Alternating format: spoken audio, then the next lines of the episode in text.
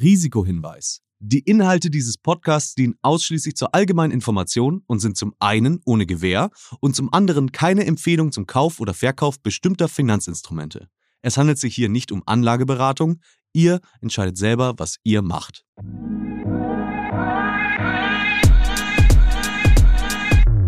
Female Finance. Der Podcast für finanzielle Unabhängigkeit von und mit Janine Ullmann. Willkommen bei Female Finance. Ich freue mich sehr, dass ihr wieder mit dabei seid. Und heute ähm, haben wir ein Thema, das ich, wenn ich ganz ehrlich sein soll, auch selbst noch nicht so hundertprozentig greifen kann. Ähm, es beschäftigt uns aber seit der Pandemie sehr, sehr stark. Es geht nämlich um das Thema New Work. Ähm, zum einen machen ja immer mehr Menschen Homeoffice oder fast sogar nur noch. Es gibt auch viele Menschen, die sagen, ich möchte nie wieder Homeoffice machen. Äh, dann höre ich öfter jetzt das Wort Workation. Also, dass man remote aus zum Beispiel in einem Urlaubsland arbeitet, finde ich jetzt auch nicht so schlecht. Ähm, und durch die digitalen Möglichkeiten wird der Arbeitstag dynamischer. Also 9 to 5 funktioniert in vielen Jobs gar nicht mehr unbedingt so. New Work bietet aber noch mehr als nur eine flexible Gestaltung des eigenen Arbeitsplatzes. Ähm, und es gibt so einen ganz neuen Trend in der Arbeitswelt, nämlich das sogenannte Job Sharing. Also zwei Menschen oder vielleicht sogar mehrere, gucken wir gleich mal, wir kriegen es gleich erklärt, äh, die sich eine Stelle teilen und damit ihre Erfahrung und auch ihre ganzen Perspektiven in eine Position einbringen. Aber wie das genau funktioniert, das ähm, erklärt und erzählt uns zum einen eine tolle Frau. Sie ist Gründerin, Aufsichtsrätin und seit März 2022 gemeinsam mit einem Kollegen Tandem-Vorständin der Wedding AG. Herzlich willkommen. Wir sehen uns hier über den Laptop, sind uns schon zugeschaltet. Frenzi Kühne. Hi, Frenzi. Hallo, ich freue mich dabei zu sein. Also ich freue mich erstmal, dass du dabei bist. Ähm, und wir haben noch äh, nachher eine andere tolle Frau, die uns als Expertin zugeschaltet ist. Sie ist Gründerin von New Work Master Skills, ähm, ein Unternehmen, das Menschenorganisationen hilft, New Work umzusetzen. Es ist nämlich Swantje Almers heute auch noch mit bei uns und äh, die werden wir, Frenzi, nachher einfach mal anrufen, würde ich vorschlagen. Ja, Swantje kann dann alles Gesagte ins rechte Licht rücken und korrigieren aus Expertinnen-Sicht. Ja, gucken wir mal, was, was sich da so ansammelt an Fragen. Ich habe auf jeden Fall sehr viele Fragen zu dem ganzen Thema. Ähm, ich kenne äh, ein Tandem-Fahrrad. Swantje auf jeden Fall. Äh, Frenzi sei ich, jetzt guck mal, komme ich schon. Also Tandem-Fahrrad, Frenzy kenne ich, ähm, aber was Tandem-Arbeiten ist, ich habe wirklich überhaupt keine Vorstellung davon, wie das funktioniert. Ich bin super gespannt, ähm, von dir darüber gleich mehr zu erfahren. Aber vorher meine obligatorische erste Frage. Wofür hast du zuletzt über 100 Euro ausgegeben? Für eine Reise. Ich war am Wochenende an der Ostsee und äh, habe mal wieder ja drei Tage mehr gemacht, um so den Reset-Knopf im ganzen Alltagschaos zu finden. Und das hat über 100 Euro gekostet. Glaube ich dir. Ähm, ja. Aber war keine Workation anscheinend. Nein, nein, überhaupt nicht. Also Workation finde ich ein ganz schwieriges Konzept, weil ich ja? entweder Urlaub mache oder arbeite. Also so dieses beides gemischte, das kriege ich irgendwie nicht in meinem Kopf zusammen und das entspricht mir irgendwie nicht. Also da, da wäre ich nicht gut drin. Ja, also ich glaube, ich könnte da ganz gut drin sein. Ich mag das eigentlich ganz gerne. Aber vielleicht ist es auch was anderes, wenn man selbstständig ist ähm, oder angestellt ist. Da würde ich auch nämlich gerne mit dir oder mit euch dann auch zusammen nachher mal drüber sprechen, für wen das überhaupt wirklich ähm, praktikabel ist am Ende auch. Erstmal habe ich ein paar erstaunliche Fakten wieder für uns. What the Fact? Was du noch nicht wusstest. Fakt 1. Durchschnittlich geben 15 Prozent mehr Frauen als Männer an, sich durch New Work-Modelle stark oder sogar sehr stark verbessert zu haben. Und Fakt 2, immer mehr Beschäftigte ähm, geht es um die Optimierung des eigenen Arbeitslebens. 38 Prozent würden ihre Arbeitszeit gerne reduzieren. Dieser Podcast wird euch präsentiert von der Deutsche Finance Group. Wissen, wie Rendite entsteht. Verantwortungsvoll und erfolgreich in internationale Marktchancen investieren, dort, wo sie entstehen. Über die Online-Investment-Plattform mitinvestieren.de erhältst jetzt auch du einen vollständig regulierten Zugang zu digitalen und renditestarken Immobilieninvestments der Deutsche Finance Group und investierst parallel zu finanzstarken institutionellen Investoren. Mit der Deutsche Finance Group bist auch du immer zur richtigen Zeit, im richtigen Markt, mit den richtigen Partnern. Jetzt mit investieren. Weitere Informationen erhaltet ihr unter mitinvestieren.de. Franzi, ähm, deckt sich das mit deinen Erfahrungen? Das deckt sich mit meinen Erfahrungen, die ich äh, sowohl in meiner Agentur gemacht habe, aber auch bei, bei Edding zunehmend mache. Also Menschen wollen einfach nicht mehr diese 40, 50, 60 Stunden arbeiten, sondern sie haben auch noch ein Leben, was außerhalb der Arbeit passiert. Das muss ja nicht immer unbedingt heißen, dass man, weiß ich nicht, Betreuung von bestimmten Personen macht. Ähm, man kann auch andere Projekte haben. Ähm, der, mit dem ich mir den Vorstandsjob bei Edding teile, der hat äh, keine Familie, keine Kinder, äh, niemand, den er betreuen muss, aber der hat halt Bock, andere Sachen zu machen und sich von anderen Sachen inspirieren zu lassen. Und dafür braucht man halt Zeit. Also ich glaube, dieses, dieses althergebrachte, man arbeitet Vollzeit, das funktioniert so nicht mehr ab einer bestimmten Generation, die einfach eine andere Erwartung hat an das Leben. Ja, deswegen, also meinst du, das ist so ein Gen Z-Ding? Also kommt das seit dieser neuen Generation oder äh, wo, wie glaube, ist das, das entstanden? Ich, ich glaube, das war schon viel früher da, aber man hat sich's nicht eingestanden oder man hat sich gar nicht getraut, so außerhalb von diesem Rahmen zu denken, der halt so vorgegeben und gelernt ist. Ähm, dieses Bedürfnis, anders zu arbeiten, ähm, andere Sachen zu arbeiten und vielleicht auch weniger zu arbeiten, das ist, glaube ich, kein Generationsthema, sondern das kennt auch der heute in äh, Rente geht, äh, 70-Jährige, der sich denkt, boah, hätte ich mal nicht mein ganzes Leben lang mit diesem Arbeitsjob in einer Fabrik bei VW verbracht. Ja, aber genau dieser 70-Jährige, der, also da denkt man doch so, das ist so, die waren irgendwie noch so viel pflichtbewusster. Und äh, dann gibt es so ein bisschen dieses Vorurteil, dass vielleicht die neue Generation so faul ist. Ähm, mhm. Ist das, genau, genau. Ist das mhm. so? Sind die einfach fauler und nicht mehr so pflichtbewusst? Na, das sind, das sind ja alles so schöne, schöne Klischees. Also dieses Pflichtbewusstsein, ähm, das ist ganz viel, wie habe ich es gelernt, wie bin ich sozialisiert. Ähm, und wenn ich so ehrlich dann auf mein Leben gucke, jetzt als 70-Jähriger und mir denke, wow, ich habe den Großteil der Zeit mit Arbeit verbracht und gar nicht mit dem, was mir eigentlich Spaß macht und entdeckt es vielleicht auch erst so spät.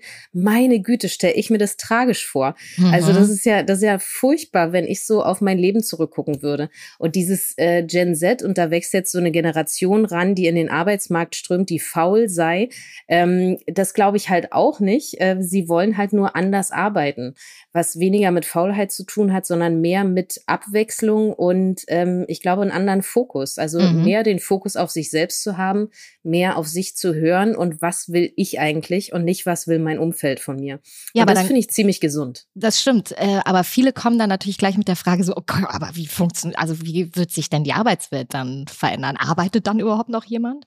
Ja, ja, die, dieses, diese, diese Fragen dazu ähm, kenne ich ja zur Genüge, seitdem ich auch im, im Tandem arbeite dass da gibt so viele Vorurteile, die halt überhaupt nicht äh, berechtigt sind. Und wenn man dann auch mal nachfragt, was ist denn deine eigentliche Angst, dann kommt halt was ganz anderes bei raus. Also das ist ähm, so, dass es halt wenig gelernt ist und diese Angst vor neuen Sachen ist ja generell bei vielen Dingen so, die uns gerade beschäftigen, sei es Diversität, sei es Digitalisierung, sei es das Thema Nachhaltigkeit. Also alle staunen so ein bisschen drüber, was da passiert, aber niemand will es direkt machen, weil es mit einer ganz großen Angst vor Veränderung verbunden ist und wenig Mut, das dann auszuprobieren. Und dieses Ausprobieren und Dinge wirklich mal zu testen, zu machen, auch schief gehen zu lassen, das ist das, was wir brauchen. Überall, in allen Bereichen.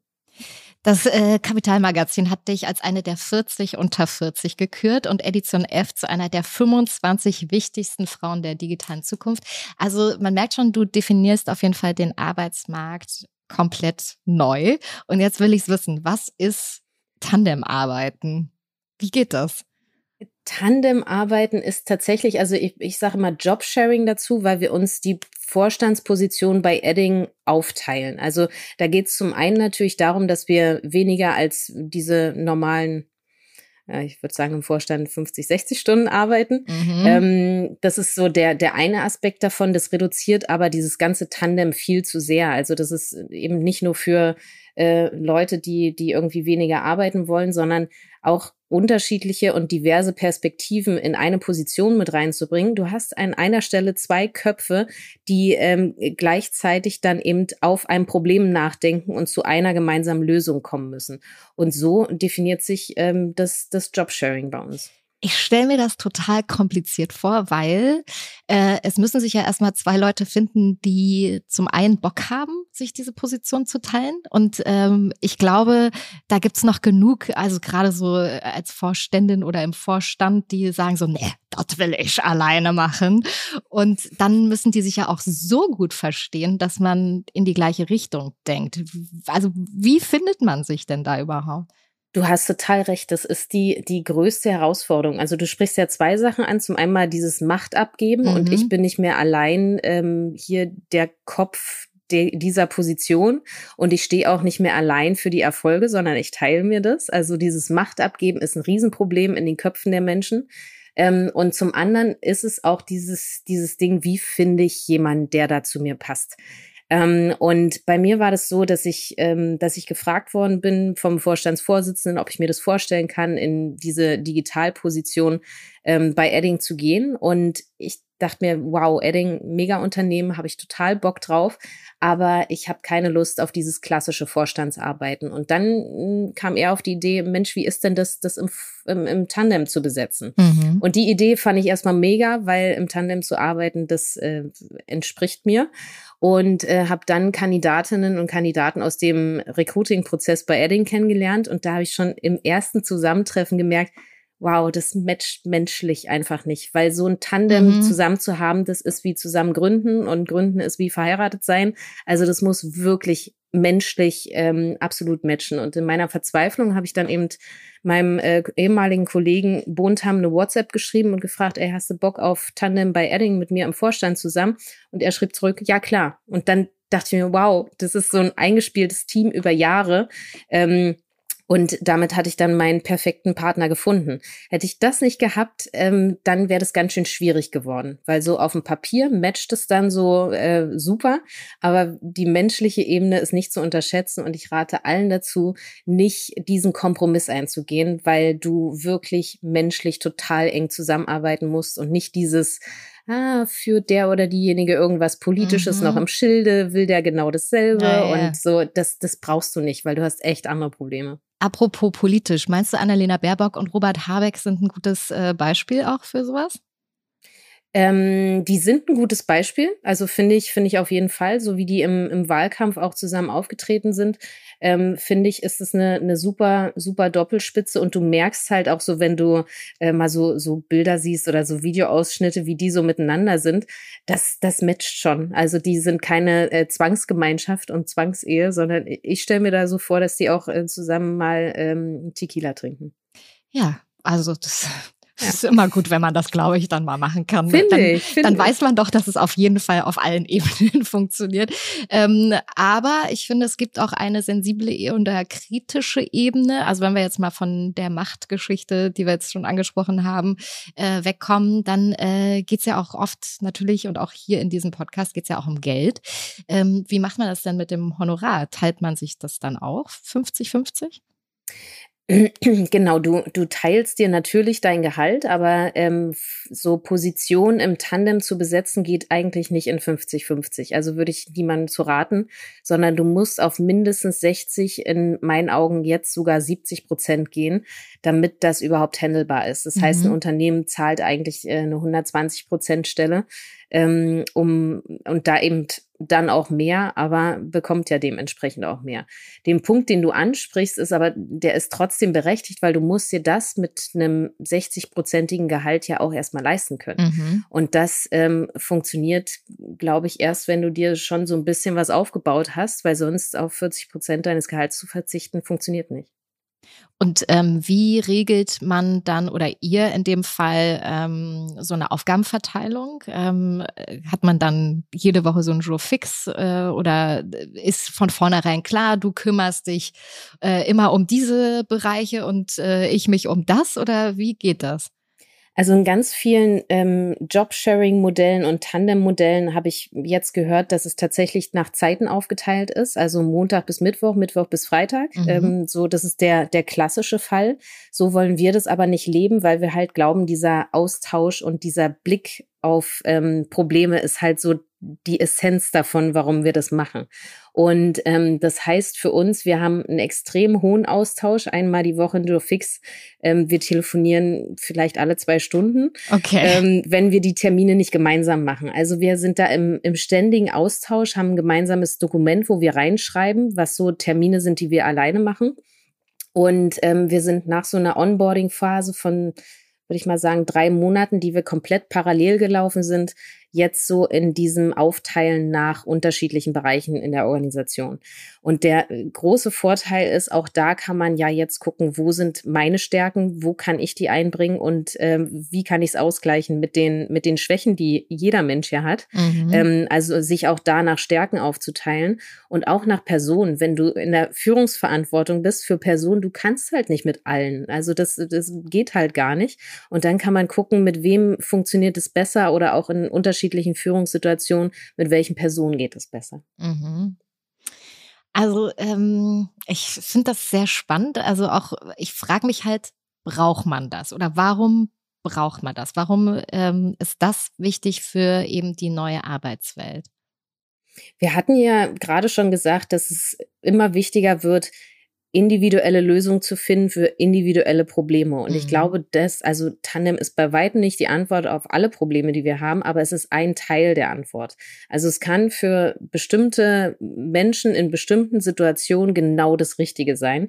Und diese Offenheit für neue Modelle, die wünsche ich mir halt so sehr von Unternehmen, die ähm, wegkommen müssen von ihrem, ja, unser HR gibt das und das vor und äh, wir gucken nicht nach links und rechts, sondern viel flexibler zu agieren, viel mehr Offenheit an den Tag zu legen und nicht immer diese Grundskepsis zu haben für alles, was neu ist und das dann so kritisch zu hinterfragen, ähm, bevor man überhaupt angefangen hat und Erfahrungen gesammelt hat, finde ich enorm wichtig, um in so eine Lösungsorientierung zu kommen für völlig neue Probleme, die noch nie da gewesen sind. Wenn ich jetzt überlege, ähm, dass viele Leute das ja auch okay finden, so in einem Unternehmen zu arbeiten, weil sie wissen, du, da ähm, habe ich jetzt diesen Stress nicht mehr, ich bin da, ich vielleicht habe ich da Aufstiegschancen, ich weiß, was ich da regelmäßig reinbekomme.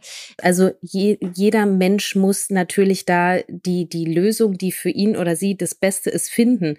Und wir brauchen unbedingt Menschen, die einfach von neun bis, äh, was ist eine normale Fünf. Arbeitszeit? Neun bis fünf arbeiten mhm. und ähm, da ihren Job machen und gar nicht so diese Ambitionen haben und so weiter. Das, das braucht man für bestimmte Teile des Unternehmens.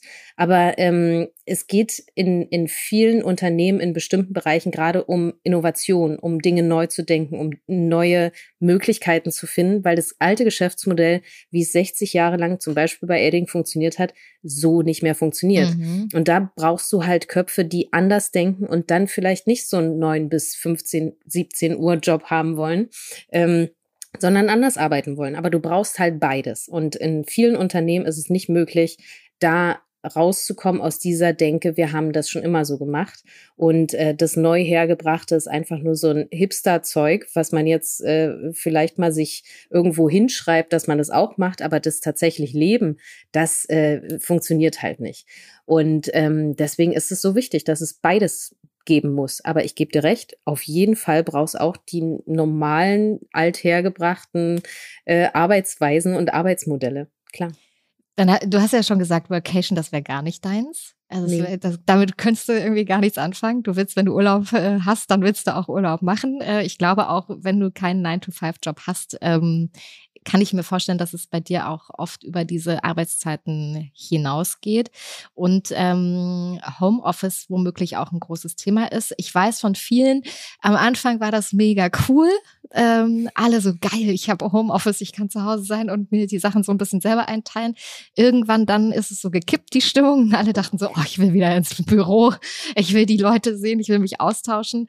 Ähm, was äh, deiner Meinung nach und auch vielleicht aus deinen Erfahrungen, ähm, du redest ja auch mit vielen Leuten, was könnte denn eine gute Lösung sein? Ähm, sollte es eine Kombination sein oder wie könnte sich auch da die Arbeitswelt ähm, optimieren?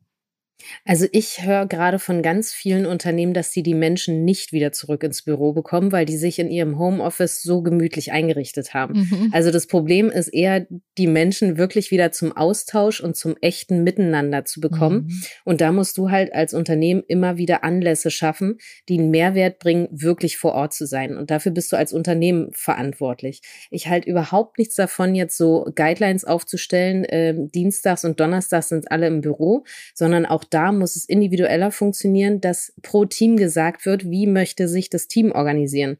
Manche kommen einmal im Monat physisch zusammen, andere müssen zwei, dreimal die Woche physisch zusammenkommen. Aber da nicht mit der Gießkanne übers gesamte Unternehmen zu gehen und von oben zu sagen, so arbeitet ihr jetzt, das ist für mich eine, eine Selbstverständlichkeit und funktioniert, ähm, funktioniert so auch super, weil die sich dann wieder ausprobieren können im kleinen Kreis und ähm, die Menschen reden miteinander. Was sind mhm. ihre Bedürfnisse? Was brauchen sie? Ähm, und auch so Richtlinien, wo arbeiten die Menschen? Da gibt es natürlich gerade in Deutschland noch ganz viele Richtlinien, wenn man eine bestimmte Zeit im Ausland arbeitet, wo muss man dann Steuern zahlen und was ist überhaupt möglich? Unabhängig davon ähm, ist es halt wichtig, das möglich zu machen für, für die Leute. Ich finde das, finde das total legitim. Ich persönlich bin überhaupt kein Homeoffice-Mensch. Ich liebe es, im Büro zu sein und mit Menschen Kontakt zu haben, auch außerhalb von so Meetings. Ähm, und deswegen wäre so dieses Workation-Ding nichts für mich. Es gibt auch Statistiken darüber, ähm, dass es total gut funktioniert mit Homeoffice. Also, dass äh, die Leute zum Teil effizienter arbeiten und äh, sich wohl seltener krank schreiben. Also, ähm, anscheinend ist das was, was vielleicht auch auf die, ähm, und da kommen wir vielleicht später noch mal ein bisschen drauf zurück, ähm, auf die mentale Ebene auch noch ähm, Auswirkungen hat. Mhm. Ähm, vorher finde ich bei dir super spannend, äh, dass du, und äh, da reden wir jetzt mal einmal noch über stressresistent sein, ähm, weil ich ja vorhin schon meinte, stressfrei ist vielleicht das eine, können wir nicht wissen, ist ja auch jeder individuell, aber ähm, du wolltest mal Kriminalkommissarin werden und bist anscheinend, bitte sag mir, ob das wirklich so stimmt, äh, durch den Aufnahmetest gefallen, weil du zu stressresistent bist. Mhm. Ist genau, das der das, Grund gewesen, weil du zu stressresistent bist? Genau. Also ist das nicht eigentlich, sag ich mal, eine ganz coole Eigenschaft für eine Kriminalkommissarin? Ich äh, hätte im, im entscheidenden Moment zu spät die Waffe gezückt und die Situation nicht erkannt. Das war die, war die Begründung damals. Heute weiß ich, ähm, dass das eigentlich nur ein Synonym dafür war, dass die Frauenquote im Einstellungsjahr zu hoch ist und die ah, keine ah, Frauen mehr haben wollte. Mhm. Das war aber damals so so äh, bezeichnend dafür, dass ich mir dachte, krass, zu stressresistent. Okay, aber ich habe mich also dass ich mal gestresst werde, das ist wirklich sehr selten der Fall. Also ich bin wirklich schon sehr sehr gelassen und wenig aus der Ruhe zu bringen in vielen Situationen. Äh, deswegen, wie hilft dir das denn für deinen jetzigen Job, stressresistent zu sein? Du erschießt also, anscheinend nicht direkt deinen Tandempartner. Das ist doch schon mal ein gutes Zeichen. genau, das ist, das ist schon mal gut. Ja. Ähm, äh, also ich glaube, so, so diesen Überblick zu behalten über die äh, komplexen Situationen, in denen wir so sind ähm, und da eben auch nicht nervös zu werden, wenn Dinge mal nicht gleich klappen, das ist so eine, eine gute Eigenschaft in der, auch in der Rolle, so im Digitalisierungsvorstand, wo wir jetzt bei Edding sind. Ähm, und das hilft ungemein, also ich glaube, generell im Leben hilft es ungemein, einfach so eine gewisse Art von Gelassenheit mitzubringen, so leicht auf, auf Dinge schauen zu können und das nicht immer alles so hoch ernst zu nehmen und das so nah an sich ranzulassen. Also ähm, ich bin wirklich gut da drin zu sagen, okay, jetzt ähm, ist so Arbeitszeit und Fokus auf die eine Aufgabe, die andere Aufgabe, aber dann mache ich auch einen Laptop zu und dann liegt der Fokus halt bei meinen Kindern. Und mhm. so dieses Abschalten können, switchen können zwischen verschiedenen Situationen, äh, das habe ich mir über Jahre antrainiert und das finde ich sehr gesund, dann immer wieder wechseln zu können ohne dem anderen so lange nachzuhadern oder noch zu überlegen, hätte ich was anders machen müssen. Ähm, so gucke ich nicht auf mein Leben zurück und so blicke ich aber auch nicht auf Probleme im Alltag. Und das, äh, damit fahre ich ziemlich gut. Und so Probleme im ähm, beruflichen Alltag, sage ich jetzt mal so, für dich als Führungskraft, wie würdest du sagen, müssen sich auch äh, Führende in Jobs ähm, zukünftig vielleicht verändern? Ähm, oder inwiefern ähm, blick, muss man da auch vielleicht ein bisschen neu drauf blicken? Mhm. Ähm, also ich glaube, jedenfalls setze ich das so bei den Leuten an, mit denen ich sehr eng zusammenarbeite, das Thema Eigenverantwortung und einen gewissen Grad an unternehmerischen Denken setze ich voraus. Und das ist für mich so das, die, die, das Kernding, wie ich zusammenarbeite. Also, dass ich erwarte, dass Menschen die, die wirtschaftliche Zusammenhänge verstehen und dann aber eben auch unternehmerisch danach handeln und ganz viele Dinge ausprobieren und dieses ähm, eine Führungskraft, die jahrelang in einem sehr hierarchiegeprägten Unternehmen gearbeitet hat, dahin zu bringen, zu sagen, ey, du hast hier die, Freira die Freiheit, Dinge zu machen und Dinge auszuprobieren und es funktioniert auch, wenn mal was nicht geht und wenn mal was scheitert, das ist nicht schlimm. Fehler machen gehört dazu. Das ist die Riesen-Challenge, die wir gerade haben ähm, in diesem Umdenken von dem Althergebrachten. Das heißt, ähm, weil das nicht einfach ist. Entschuldige. Ähm, hm. Findest du, es braucht deswegen auch eine neue Fehlerkultur? Klar, auf jeden Fall. Die Fehlerkultur und ähm, so das Scheitern gehört absolut mit dazu, weil wir alle Dinge jetzt machen müssen, die vorher noch nie da gewesen sind. Und natürlich geht da was schief. Und du musst halt immer gucken, in welchem Rahmen geht was schief. Also ähm, du kannst nicht gleich das ganze Unternehmen aufs Spiel setzen, um äh, Dinge auszuprobieren und dann geht's krachen und dann ist alles weg. Natürlich musst du das in einem, in einem Rahmen machen, der halt ähm, klein ist und eine Spielwiese ist, um Dinge so machen zu können und auszuprobieren. Ähm, aber das, dass das dazugehört, ist enorm wichtig. Mhm. Also wieso das Verhältnis zwischen ähm, Führenden und Beschäftigten sich da vielleicht wirklich auch noch grundlegend verändern wird, äh, das können wir jetzt auch mal besprechen mit unserer Expertin, die wir heute mit dabei haben. Äh, sie beschäftigt sich nämlich auch schon ganz lange mit dem ganzen Thema New Work. Er hat ein Buch darüber geschrieben, On the Way to New Work.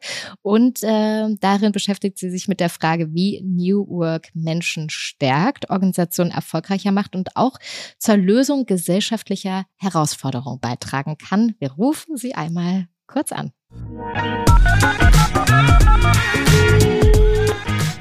Hello, Swantje Albers. Hallo. Hallo, Judin. Hallo, Swantje. Schön, dass du mit dabei bist. Danke für deine Zeit. Frenzi ist hier. Frenzi, Swantje, Swantje, Frenzi. Kurze Vorstellungsrunde. ihr äh, denkt und macht ja, also ihr denkt quasi ja in eine sehr ähnliche, wenn nicht sogar gleiche Richtung. Ähm, und es geht bei euch beiden um New Work. Äh, Svante, wir haben gerade schon äh, gesprochen über, wie sich auch Führungspositionen äh, verändern müssen. Wie sieht das denn aus deiner Sicht aus? Was muss, muss sich da jetzt zukünftig wirklich verändern? Also ich finde mal, wenn man darüber spricht, wie sich Führung verändert soll, und dabei geht es insbesondere darum, dass Führungskräfte mehr Rahmenbedingungen bereitstellen, mehr das Team enablen und eben nicht mehr dieses hierarchische Modell fahren, wo man als Chef sozusagen das Sagen hat und allen sagt, wie es gemacht werden soll. Und da finde ich immer sehr spannend, dass es eigentlich Sachen sind, die schon ganz lange gelten aber jetzt haben wir durch die Veränderungen einfach auch den Druck, das mal umzusetzen, weil ich glaube, dass das schon immer der Weg ist, mehr aus den Leuten rauszuholen. Das kennt ja auch jeder von sich selber. Mhm. Wenn du für irgendwas die volle Verantwortung hast und auch dir genau überlegen kannst, wie du es machst, dann bist du halt auch anders committed, als wenn dir einer so einen ganz kleinen Teil gibt und sagt, was davor passiert und was danach passiert, muss dich eigentlich nicht interessieren. Mhm. Absolut. Und also was verstehst du denn unter dem Begriff New Work? Das ist ja so ein riesen Buzzword, das ja, im Moment da ist. Deshalb voll. haben wir auch so um die 400 Seiten gebraucht, um das zu beschreiben. ähm, aber, aber in kurz. Kannst du es mir in, in 400 Zeichen in einem Satz sagen? also drei, drei Tweets. Ja, ähm, cool. Da ja. ich den ersten Tweet für das Thema individuelle Stärkung nehmen. Also das, wo wo es einfach darum geht, ähm, Leute entsprechend ihrer Stärken einzusetzen, dafür zu sorgen, dass sie überhaupt auch wissen, wer bin ich, was kann ich, was will ich, was natürlich auch ganz viel mit Eigenverantwortung zu tun hat. Das heißt, dass, da kann ich die Verantwortung nicht allein auf meinen Arbeitgeber schieben oder meine Arbeitgeberin, sondern das ist, ähm, hat ganz viel mit Veränderungsfähigkeit und Resilienz mhm. zu tun. Und da hat New York sehr wichtige Ansätze. Und dann gibt es ähm, Im zweiten Teil New Work im engeren Sinne, das heißt, wie baue ich ein Unternehmen eigentlich auf, um mich eben von den gerade erwähnten Hierarchien zu lösen, um die Leute in die Eigenverantwortung zu bringen. wie sieht eigentlich neues Zusammenarbeit aus? Vor allen Dingen vor dem Hintergrund, weil sich die Welt ja doch jetzt sehr dynamisch gestaltet. Das heißt, wie kann ich auch ein Unternehmen so aufstellen, dass Teams und Menschen und die Organisation als Ganzes reagiert. Und wie macht man das am besten? Ich glaube, sehr wichtig ist das Thema, was ich gerade gesagt habe, Verantwortung zu den Menschen zu geben. Weil wenn du dir so die klassische Pyramide vorstellst, wo einer oben das Sagen hat, da sitzen da drunter irgendwelche Bereichsleiter und dann sitzen da irgendwelche TeamleiterInnen und auch BereichsleiterInnen, ähm, dann haben wir ja eigentlich relativ wenig Leute, auf die wir uns da verlassen, dass die richtigen Entscheidungen getroffen mhm. werden. Und wenn wir dahin kommen, dass die Leute wirklich direkt selber gestalten können, merken können, okay, hier läuft was schief, wie reagiere ich, was kann ich ausprobieren, was könnte eine interessante Lösung sein, ohne das gleich mal durch alle Hierarchiestufen zu schleifen, dann können wir halt viel schneller reagieren, können zu viel, viel intelligenteren Lösungen kommen, weil da werden halt Entscheidungen und Ideen generiert von den Leuten, die wirklich mit dem Thema zu tun ja. haben. Und die und wirklich die, ihre Stärken dort auch genau, haben. Ne? Genau, genau. und dann hast du noch einen dritten Tweet. Genau. Den habe ich nicht vergessen, das zu ähm, sagen. Da geht es darum, wirklich auch Arbeit zu nutzen, um unsere gesellschaftlichen Themen zu lösen. Mhm. Und damit meine ich halt ganz klar das Thema Diversität. Wie können wir diverser werden? Ein sehr entscheidender Faktor für ja. Unternehmen, was auch Erfolg angeht. Mhm. Wie können wir aber auch Unternehmen nachhaltiger aufbauen? Wie, welche Rolle spielt der technologische Wandel? Wie kann man den auch konstruktiv nutzen? Und für uns vielleicht jetzt nicht der, na, obwohl, ich sag's mal erstmal, aber für uns spielt auch Bildung eine Rolle. Mhm. Und da denken wir natürlich auch an Bildung in Schulen und in ja. Universitäten. Aber Bildung findet natürlich auch in Unternehmen statt. Das heißt, wie wird ja. das Thema Enabling gelebt? Wie wie wird Wissen vermittelt? Wie können Leute auch weiterentwickelt werden? Ja, ich gehe mal kurz auf das Thema ähm, divers ein und da mal sehr spezifisch auf uns Frauen. Ähm, wie kann denn äh, New Work, also wie kann sich das noch besser für uns Frauen auch ähm, und das an euch beide gerne, Franzi und Swantje, ähm, auswirken innerhalb der Arbeitswelt? Wollen wir Franzi mal als erstes antworten lassen? Franzi, gerne. Also, ähm, wenn wir jetzt davon sprechen, dass so Unternehmen eine, eine Flexibilisierung ähm, haben oder brauchen, ähm, was so Arbeitsmodelle angeht, dann profitieren Frauen natürlich davon, weil äh, dieses althergebrachte äh, Frauen können nur äh, in Teilzeit arbeiten, weil sie noch auf die Kinder aufpassen müssen, das wird ja dadurch dann eben aufgeweicht und auch so Flexibilisierung im Sinne von, wo arbeite ich, wann arbeite ich, weil auch da gibt's ja gewisse Vorgaben in, in Unternehmen, die es so einfach nicht mehr braucht. Und wenn ein Unternehmen wirklich neu denken, also wirklich New Work betreiben, ähm, wird sowas natürlich aufgelöst. Und das ist, das ist ja. für Frauen mhm. ähm, mhm. natürlich ein Mehrwert. Svantje, was, wo siehst du die Vorteile von New Work für uns Frauen? Also, dass man sich mit solchen Themen auseinandersetzt, auch ernsthaft auseinandersetzt, weil der größte Knick bei Frauen hinsichtlich der Karriere ist genau das, was Franzi gerade gesagt hat, ist, wenn eine Familie gegründet wird ähm, und das Unternehmen zum Beispiel nicht die Möglichkeit gibt, in Teilzeit zu führen. Aber auch ein ganz wichtiger Faktor finde ich auch, wie werden Männer unterstützt, sich auch in der Vaterrolle mhm. ähm, einzufinden und auch und nicht da nur, zum Beispiel finde, Teilzeit zu arbeiten. Ja, und zwar nicht nur zwei Monate. Richtig, möchte ich mal sagen. Zu fahren. Mhm. Ähm, ja, das sind halt total wichtige Themen und auch so Sachen Gender Pay Gap, dass Frauen einfach immer noch deutlich weniger verdienen für denselben Job. Ja, aber wie kann das denn jetzt besser werden durch New Work? Also was, was kann man da wirklich ähm, grundlegend dadurch verändern, dass, dass wir Frauen für dieselbe äh, Leistung dasselbe verdienen? Also wenn das unbereinigte Gender Payment Gap nimmst, das was wirklich nur Durchschnittsgehalt von Männern und Frauen vergleicht, dann mhm. wird es natürlich dadurch ansteigen, dass Frauen mehr in Führungspositionen sind, wenn wir das dann, dann auch erreicht haben. Und das bereinigte, also gleicher Job für gleiche Arbeit, mhm. das kann man zum Beispiel dadurch ähm, kleiner gestalten, indem man als Unternehmen anders damit umgeht. Also meistens ist es ja so, das erlebe ich noch relativ oft, dass wer am selbstbewusstesten auftritt, der am häufigsten fragt, wer am sichtbarsten ist, wer vielleicht auch manchmal am nervigsten ist, bekommt die Gehaltserhöhung. Also quasi Männer. Du beschreibst Männer. und wenn man aber da auch so fairere Modelle findet und sagt so, wir machen das überhaupt nicht davon abhängig, sondern wir machen das transparent, wir gucken uns die Gehälter an. Salesforce hat das zum Beispiel sehr umfassend gemacht. Ähm, und wir gucken einfach, wer wird wofür bezahlt und was ist ein faires, ähm, mhm. was ist ein fairer Ausgleich, dann kommen wir dem näher. Und da ist es halt wichtig, immer wieder drüber zu sprechen, darauf hinzuweisen und auch mehr Frauen in Führungspositionen werden meiner Meinung nach auch dafür sorgen, dass natürlich auch der Fokus mehr auf solchen Themen liegt.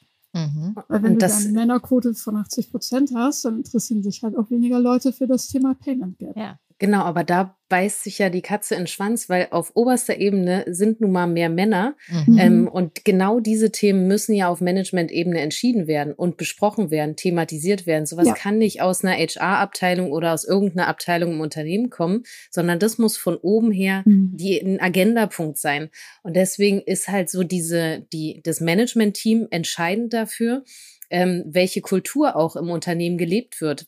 Die müssen die Vorbilder für das Unternehmen für solche Themen sein und ähm, genau dafür eben stehen. Und das fängt natürlich mit Frauen in solchen Positionen an. Ja. Aber ähm, es ist auch sowas, dass äh, Männer nicht dafür ausgelacht werden, wenn sie jetzt nicht nur zwei Monate in Elternzeit, sondern sechs mhm. Monate in Elternzeit gehen. Mhm. Und das höre ich immer wieder, dass Männer da auch diskriminiert werden, mhm. wenn sie anders, mhm. anders denken. Und äh, da, das ist eine absolute Kulturfrage, die vom Management-Team getrieben werden muss. Mhm.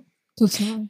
Wir haben auch schon ganz kurz vorhin einmal das äh, Thema mentale Gesundheit angesprochen und da ist man auch bei so einem Buzzword, nämlich Work-Life-Balance.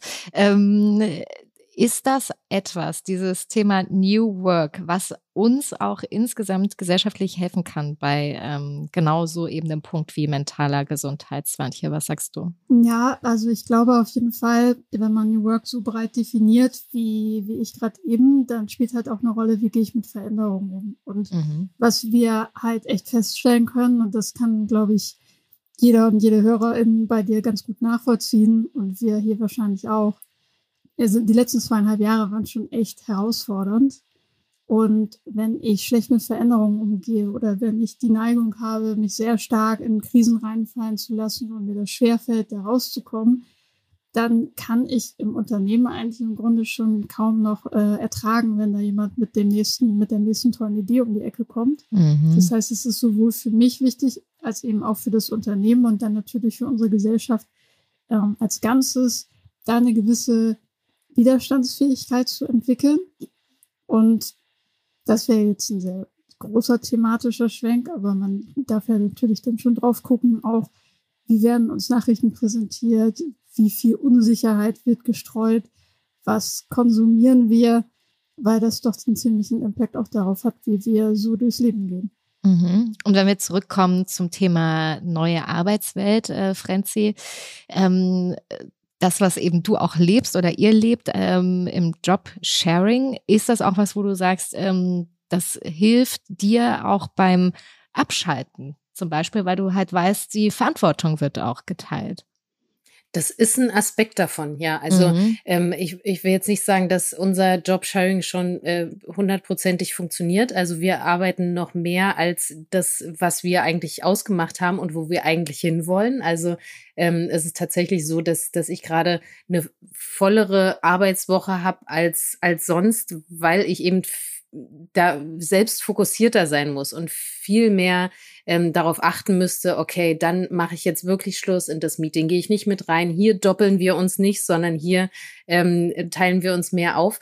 Das ist super schwierig, da die Balance zu finden und man muss dafür echt selbstdiszipliniert sein mhm. und halt auch wieder natürlich das Vertrauen haben ähm, einander, dass man dann auch alles mitkriegt und alle ja. Informationen hat ähm, die, die zum Weiterarbeiten notwendig sind. Also das ist noch nicht, würde ich nicht sagen, dass wir da jetzt schon sind. Also das ist noch ein großer mhm. Weg. Würdest du auch deswegen sagen, es gibt auch Nachteile beim Jobsharing?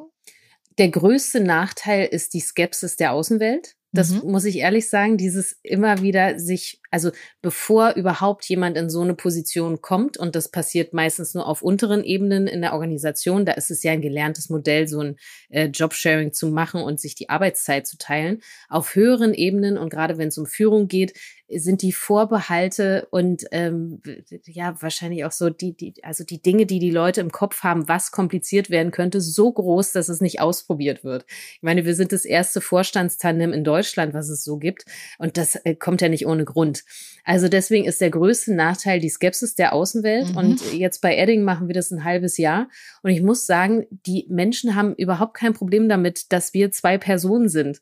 Sie äh, schreiben im Zweifel uns beiden und mhm. ähm, wenn wir teilen uns dann wieder auf, aber niemand hat mal gesagt, also das ist ja alles hier verwirrend, wie ihr das habt. Und das ist aber die größte Skepsis der Außenwelt. Ja, aber wer ist denn dann zuständig? Ja, im Zweifel klären wir das untereinander und wir kommen natürlich mit einer Meinung in, in einen Termin.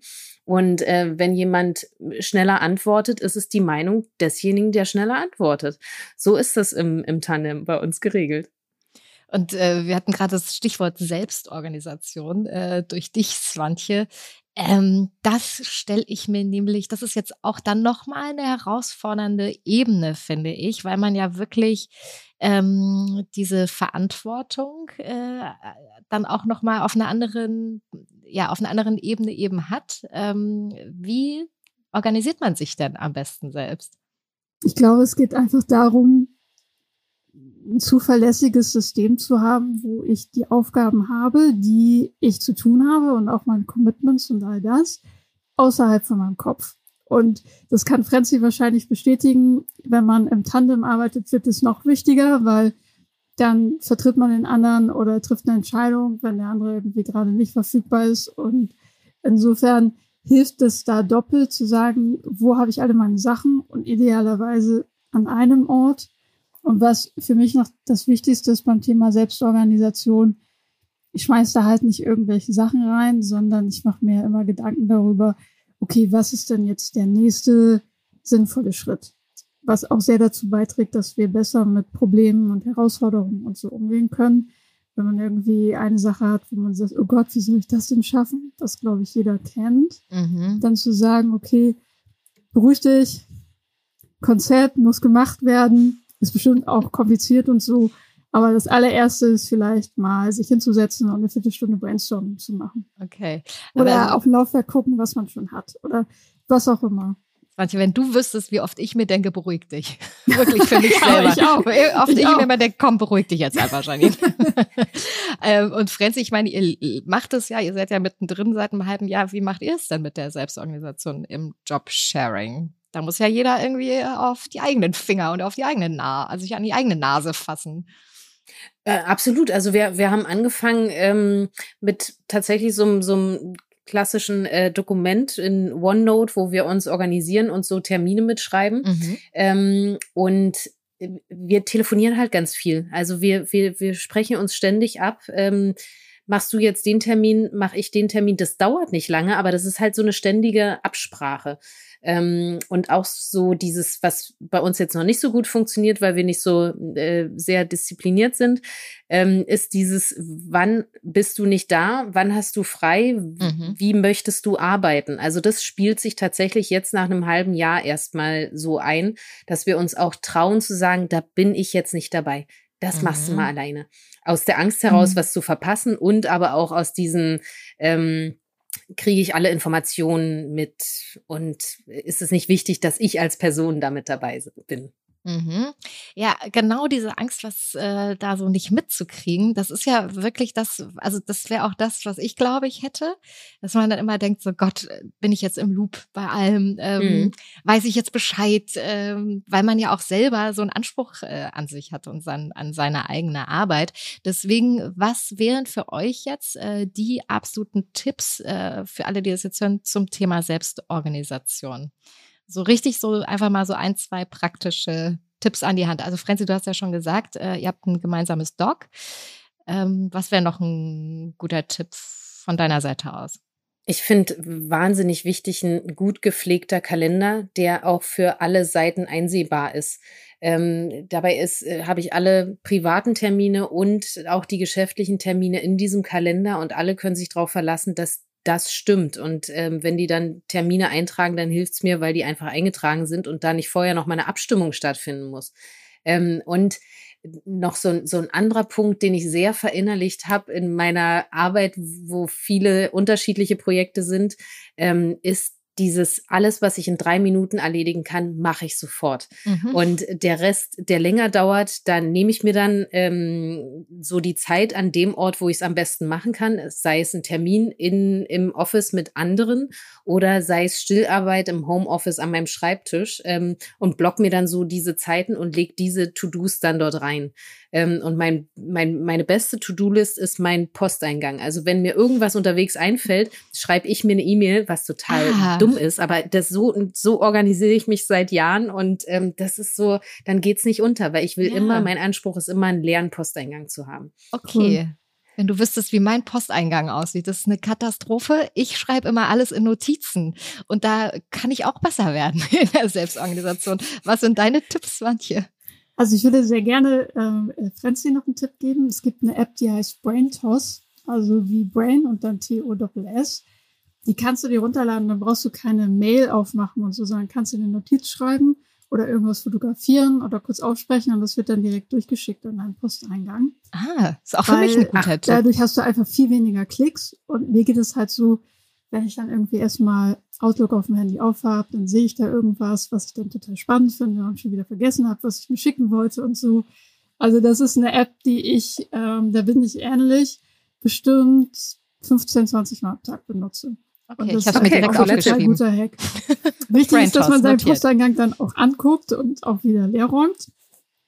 Und ähm, ich finde Planung gut. Und entweder alleine oder dann eben im Tandem aber dass man einmal so eine Planungsroutine hat, einmal in der Woche gehe ich einmal durch alle Aufgaben, die ich so habe, durch mein Kalender für die nächsten drei bis vier Wochen und mache mir mal so einen groben Plan, was muss nächste Woche unbedingt passieren.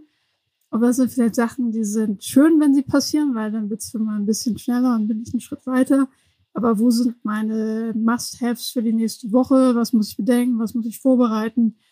Mache ich normalerweise freitags und mhm kann man halt auch total gut zu zweit machen. Also Michael, mein Geschäftspartner und ich haben da auch so eine Routine, dass wir da sitzen, das gemeinsam machen, überwiegend halten wir die Klappe, aber wenn man dann irgendwas sieht, wo man sagt. Ach, was ist denn jetzt eigentlich mit dem Termin, muss ich da dran teilnehmen oder machst du den, dann kann man sowas halt total schnell klären. Mhm. Und das lässt sich auch super abwandeln aufs Private. Also ich sitze mhm. immer einen Monat im Voraus da und schreibe Einsatzpläne für meinen Freund und meine Nanny und meine Mama und äh, andere Betreuungspersonen. Ja. Und Franzi, das ist auch ich, sowas. Du könntest das auch gerne für mich übernehmen. Du kannst auch gerne für mich Pläne schreiben. ich, äh, ich, ich bin wahnsinnig gut da drin, aber ich mache es nicht gerne. aber sowas hilft total, ja. dass du dieses ganze private Umfeld noch mit äh, gemanagt kriegst. Und äh, wenn sich da alle drauf einlassen und das auch gut finden, dann ähm, ist es was, was man genau aufs Private auch übertragen kann. Mhm. Und das ist voll der wichtige Punkt. Weil wenn ich beruflich mega organisiert bin, aber mit privat alles um die Ohren fliegt, dann geht's mir ja auch nicht besser. Und bei ja. ganz vielen Leuten sehe ich, dass die so beruflich steht das alles irgendwie mit viel Mühe und privat kommen dann die ganzen Themen hoch im Coaching. Und ich denke, okay, die gleichen Routinen lassen sich halt super aus Privatleben ja. ummünzen und nur dann hat man halt eigentlich auch wirklich das Gefühl, vernünftig abschalten zu können ja. und auch auch mal, dass es auch irgendwann mal genug ist, weil wir werden ja eh immer mehr zu tun haben, als wir schaffen können. Mhm. Und äh, vielleicht noch kurz so ein bisschen abschließend ähm, an euch beide, also auch an dich, Swantje, das ganze Thema Investieren, Investition ähm, und das Thema New Work. Wie kommt das zusammen? Ich glaube, zwei Richtungen gibt es da, aus denen das zusammenkommt. Einerseits, dass wir Leute haben, die sich immer mehr dafür interessieren, in welche Unternehmen investiere ich da eigentlich. Also wo es nicht mehr nur um eine Rendite geht, sondern auch um die Frage, wie wird die Rendite erwirtschaftet, wo kommt das Geld her, an was beteilige ich mich da eigentlich. Und da glaube ich, dass gerade die jüngeren Generationen einen ganz anderen Fokus drauf haben, als vielleicht noch die Generationen mhm. davor. Und so Thema Nachhaltigkeit zum Beispiel. Genau, ne? genau. Ja. Oder so will ich, will ich Amazon noch reicher machen? Will ich daran mhm. wirklich partizipieren? Oder suche ich mir was, wo ich sage, das würde ich halt auch unterschreiben vom Unternehmenszweck, vom Purpose. Das denke ich schon, dass das eine große Rolle spielt. Mhm. Und das andere ist, dass ich glaube, dass Unternehmen, die sich damit auseinandersetzen, wie man vernünftig arbeitet in Zukunft, wie man Teams diverser aufstellt, wie man nachhaltiger wirtschaftet, einfach, und da freue ich mich sehr drauf, die erfolgreicheren sein werden. Und deshalb hat es halt auch eine ganz klare Rendite-Implikation, weil die werden ja auch, die ziehen ja auch heute schon die besseren Talente an, die smarteren Köpfe. Frenzy wäre wahrscheinlich nicht bei Edding, wenn sie das nicht ähm, in, in Jobsharing machen könnte, sondern mhm. hätte gesagt, nee, dann lieber nicht. Also das ist ja ein genau. ganz gutes Beispiel dafür. Ja. Den kriegt man heute und was muss man als Unternehmen auch dafür bieten? Mhm. Also, und in also solche Unternehmen würde ich dann auch investieren. Ja, das äh, verstehe ich zu 1000 Prozent. Ihr geht da wirklich mit einem guten oder sehr guten Beispiel, mit dem bisher einzigen Beispiel, wenn man so will, ähm, voran. Da können wir echt viel lernen. Ich bin total gespannt, ähm, weil ich glaube, nach so sechs Monaten könnt ihr jetzt wahrscheinlich mal einmal kurz schon das erste Resümee ziehen. Ähm, was wünschst du dir so für die Zukunft, wo das hingehen sollte ähm, für unsere Arbeitswelt? Ähm, was wäre so dein größter Wunsch? Also mein größter Wunsch in Zusammenhang mit einer neuen Arbeitswelt ist tatsächlich dieses Umdenken offen dafür sein, neue Dinge auszuprobieren und nicht gleich von vornherein mit allen Antworten reinzugehen. Ähm, Fragen stellen, okay, aber du wirst nicht alle Antworten kriegen und mit diesem Zustand zu leben, ist die größte Herausforderung, die Unternehmen gerade haben, nicht die Antworten zu kennen auf das, was in der Zukunft passiert oder auf Wege, die angestoßen werden, jetzt schon zu wissen, ob die funktionieren. Mhm. Aber es wird nicht alles funktionieren. Ähm, Tandem und so dieses äh, in einem anderen Konstrukt, in einer anderen Art und Weise zusammenzuarbeiten, arbeiten ist für mich essentiell äh, dafür, Dinge, neue Dinge möglich zu machen und äh, Menschen anzuziehen, die halt nicht mehr in diesem alten System arbeiten wollen. Und auf die sind wir angewiesen in, in dieser neuen Welt. Die dürfen nicht alle Freelancer bleiben, die müssen auch sich äh, committen und in Unternehmen reingehen. Und das wünsche ich mir, dass Unternehmen da einfach echt offener werden. Und mit echt meine ich, dass sie es wirklich ernst meinen und sich mhm. nicht nur nach außen auf die Fahne schreiben und äh, schöne PR-Artikel machen, ja. sondern es wirklich leben. Und das also, ist so mein größter Wunsch. Ja, wahrscheinlich wird das auch einer der größten Anreize überhaupt sein, ähm, um eben die Leute zu einem Commitment zu bringen, weil irgendwann hat man alles ausverhandelt und dann hat man sich noch den Handyvertrag mit rausverhandelt und noch einen äh, Urlaubstag mehr und hast du nicht gesehen, aber trotzdem, die Leute ähm, wollen ja sehr, sehr gerne über äh, irgendwo arbeiten, mit vollem Herzen, glaube ich, immer am allerliebsten. Mhm. Und da gehört halt ein bisschen mehr dazu. Ähm, und das äh, könnte eben genau dieser neue Weg sein. Deswegen super spannend. Danke für eure Einblicke. Ähm, ich kann es ein bisschen mehr greifen jetzt und ich verstehe es jetzt tatsächlich viel, viel besser. Deswegen vielen Dank ähm, an Swantje, an dich als Expertin und natürlich an Frenzi, an dich äh, für eure Zeit und ähm, dass ihr uns da so ein bisschen habt reinblicken lassen. Richtig Danke dir für die tollen Fragen. Vielen Dank euch. Und wir hören uns hier schon ganz bald wieder bei Female Finance. Also hört dazu und äh, vor allen Dingen liked uns doch gerne, gibt uns so viele Sterne, wie es auch nur gibt, ähm, damit Female Finance sichtbar wird und bleibt. Vielen Dank euch und bis ganz bald. Danke, Svante, danke, Frenzi. Danke. Dankeschön. Dieser Podcast ist eine Produktion der Podstars bei OMR sowie von Finance Forward und mir, Janine Ullmann. Er wird präsentiert von der Deutsche Finance Group.